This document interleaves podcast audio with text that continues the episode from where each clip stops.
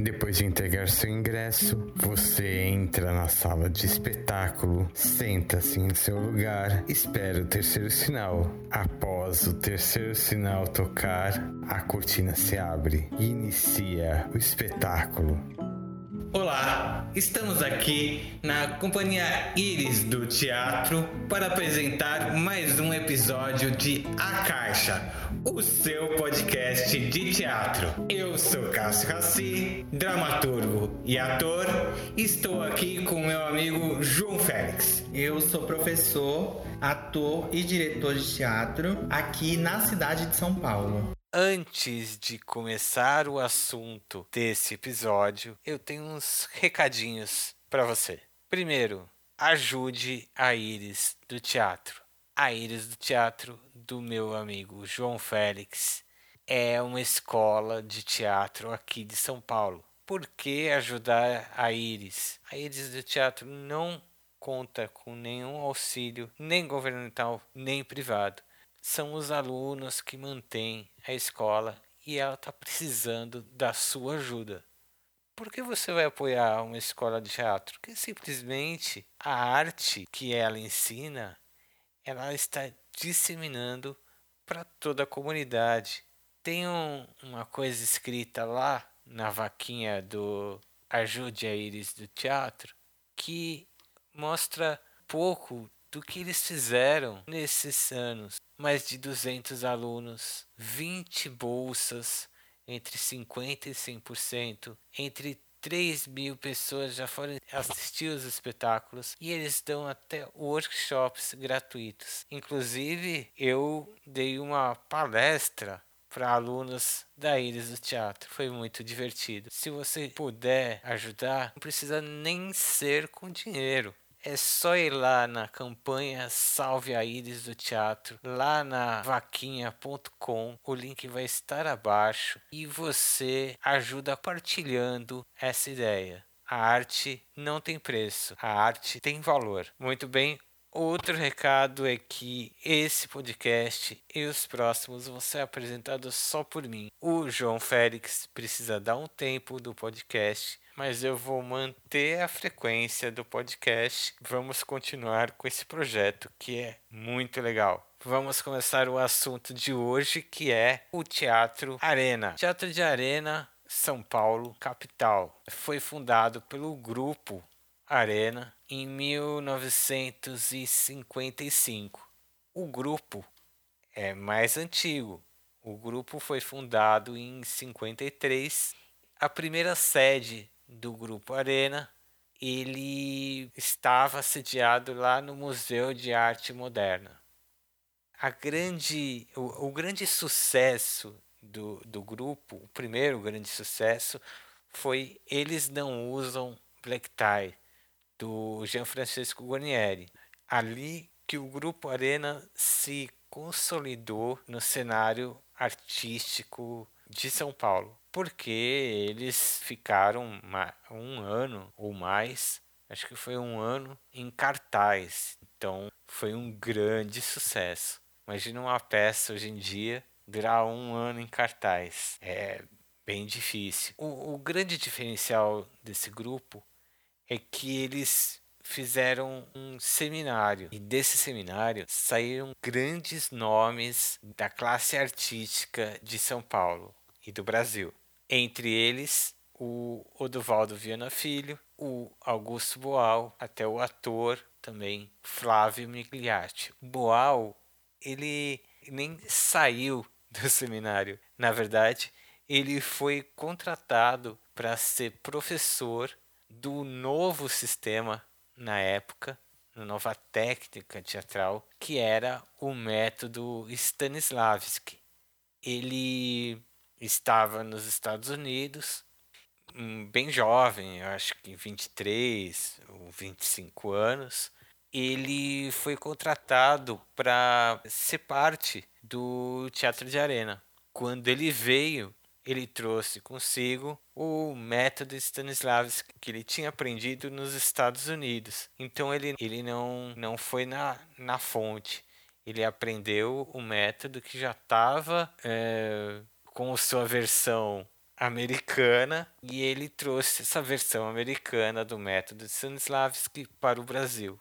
Quando ele trouxe esse método desse, desse ensino, é, culminou nos seminários de dramaturgia. Mas ele começou junto com o Zé Renato, começou a fazer o curso prático de dramaturgia que ele aprendeu lá nos Estados Unidos e trouxe para cá, assim implementando no Brasil um outro tipo de atuação. E isso começou a mudar os artistas do próprio Teatro Arena.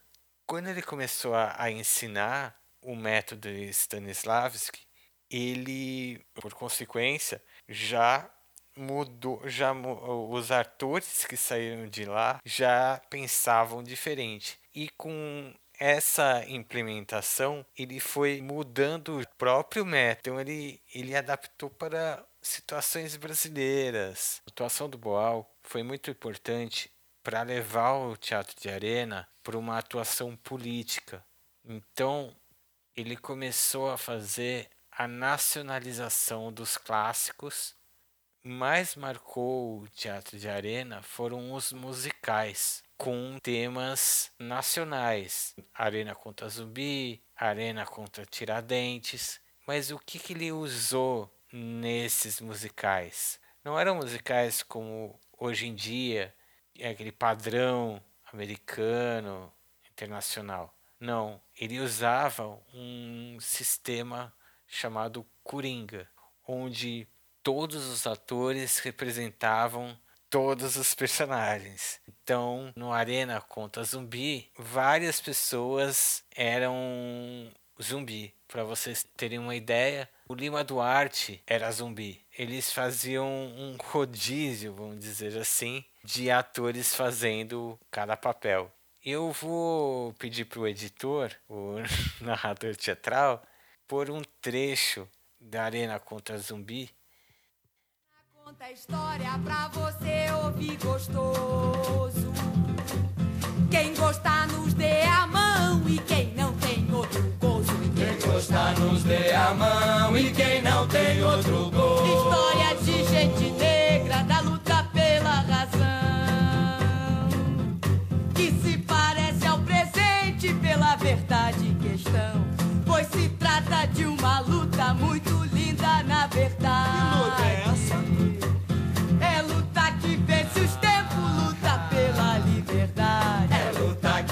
tempos, luta pela liberdade. Que é legal. Se vocês puderem procurar, existe no YouTube. São músicas legais.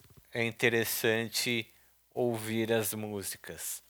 Uma coisa interessante que aconteceu comigo quando estava na faculdade é que eu fiz um trabalho, eu já não lembro mais do que que era, mas eu queria pôr teatro no meio. Eu não lembro sobre o que era o trabalho, qual era a instrução que a professora tinha passado pra gente, mas eu quis fazer o trabalho sobre o teatro de arena e os musicais revolucionários, Arena contra Zumbi. Eu queria falar bem dessa época que Arena contra Zumbi é de 65, então devia ser um trabalho sobre essa época. Eu preparei o trabalho e peguei esses vídeos do YouTube, baixei pus em áudio na sala, explicando. Eu comecei a falar: não, então vocês precisam ouvir essa peça. Eu tinha posto a peça quase inteira dentro do meu trabalho e falando de várias partes. Só que tem uma diferença entre a pessoa que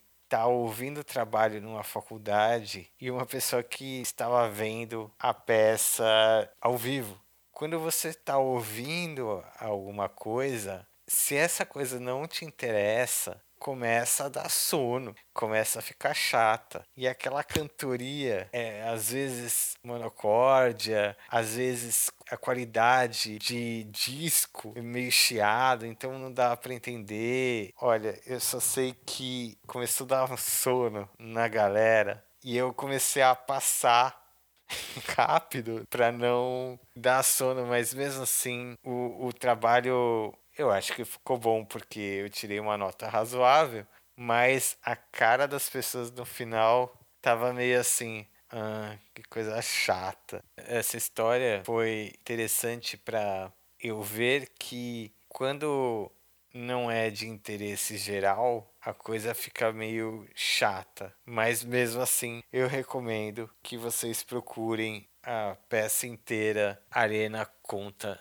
Zumbi. Todo o trabalho que o Augusto Boal desenvolveu no Teatro de Arena, ele culminou com a criação uma estrutura teórica do teatro do oprimido, que é o sistema mais famoso do Augusto Boal. As peças foram se sucedendo. Né?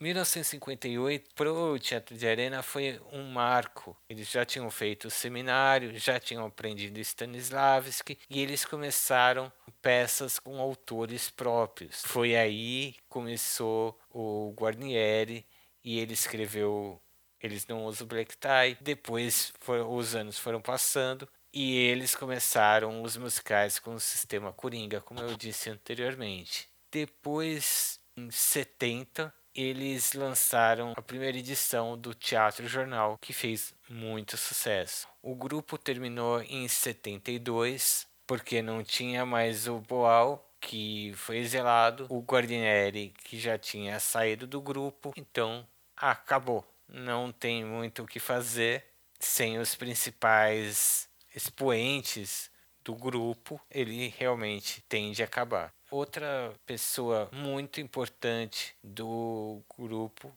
que foi Odovaldo Viana Filho, ele escreveu Chapetuba, eu acho esse nome muito legal. Chapetuba Futebol Clube, uma peça sobre times de várzea, então fala sobre a, as tramóias políticas que acontecem nos times de várzea. Uma coisa importante a se falar é da relação entre o teatro de arena com a oficina dos Celso. Foi na fase da, da nacionalização dos clássicos. Eles fizeram nessa fase uma peça que ficou mais conhecida foi O Testamento do Cangaceiro. Só por esse nome vocês já imaginam do que se trata essa peça.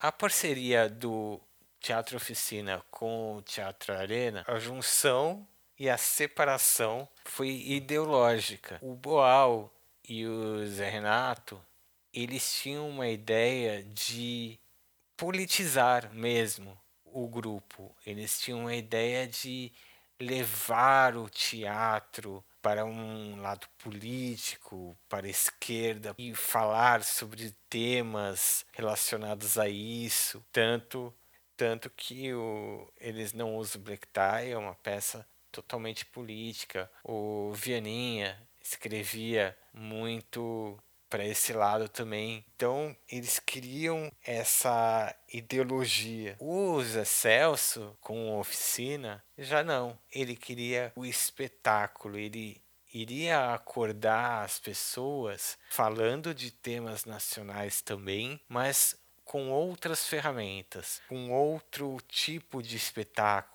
Ele também tinha um olhar mais pro espetáculo, cenas muito físicas, com gente pelada. Tem uns, uns casos que ele pegava o RG das pessoas na fila e rasgava. Ele pegava saco com limão e dava nas pessoas. Nossa, se eu, se eu participasse de uma peça que o cara pegasse meu RG e rasgasse e pegasse um saco de laranja e começasse a me bater, eu já nem iria. Já sairia na porta. Mas isso era uma outra época. Ele queria acordar a população, ele queria que elas vissem aquele espetáculo como um despertar, tanto político quanto de ser humano. Mas isso durou pouco e logo, por causa das divergências que, como eu acabei de mostrar, eram muitas, esse período foi muito rápido. Tanto que não tem muitas peças para citar. Eu tenho uma cola muito importante aqui, que é o portal da Furnart, que lá tem todas as informações. Se vocês quiserem ler, uh, eu vou deixar o link na descrição, no YouTube. Aliás, se você está vendo esse podcast, está ouvindo esse podcast pelo YouTube, clique no sininho, se inscreva no canal, que eu vou ficar muito feliz. Esse podcast não foi planejado para falar sobre o Augusto Boal, mas ele é muito importante para o teatro de arena. Então, é necessário falar que quando ele deixa teatro de arena, ele vai fazer um show, ele vai dirigir um show chamado Opinião. O show Opinião foi um marco na história da música porque contava com artistas como Nara Leão, Maria Bethânia, Zequete, João do Vale. Esse show foi dirigido pelo Boal em 68 e falava sobre a opinião das pessoas que estavam vivendo naquele ano de 68, onde foi assinado o ato institucional número 5. Realmente, a opinião deles era contra a situação vigente. O interessante de ver esse show no YouTube é que tem a Nara Leão cantando Carcará e tem a Maria Bethânia cantando Carcará. Então é legal ver a diferença de voz, de estilo das duas. Procure aí. O Arena excursionou para fora do país entre 69 e 70. Eles fizeram uma peça chamada Arena conta Bolívar. O Boal foi exilado em 71 e ficou excursionando sozinho pela Argentina e outros países da América do Sul, onde ele desenvolveu o teatro do oprimido. E aí, em 72, o Boal exilado e o Gianfrancesco Guarnieri também tinha deixado o grupo. Em 72 acabou o Teatro de Arena. Hoje ele é conhecido como Teatro de Arena Eugênio Kusner e fica no centro de São Paulo.